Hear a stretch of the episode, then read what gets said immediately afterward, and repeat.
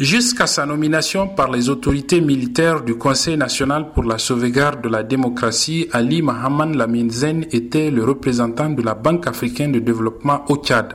Au Niger, il est connu pour avoir été directeur de cabinet à la présidence de la République, puis ministre des Finances sous le régime du défunt président Mamadou Tanja.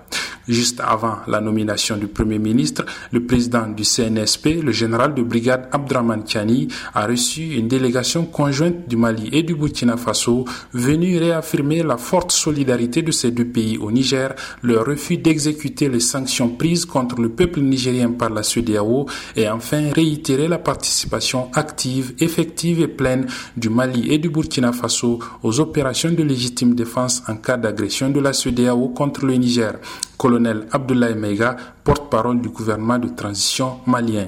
Le président Gouta et le président Traoré ont clairement dit non, non et non. Nous n'accepterons pas d'intervention militaire au Niger.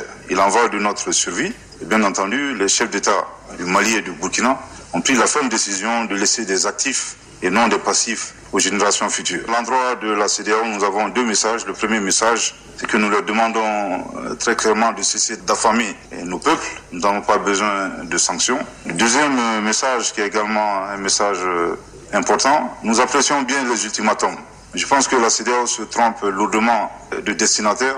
Il faudra adresser ces ultimatums aux groupes terroristes. Et ça fait dix ans que nous attendons cela. Abdelrazak Idrissa à Niamey pour VOA Afrique.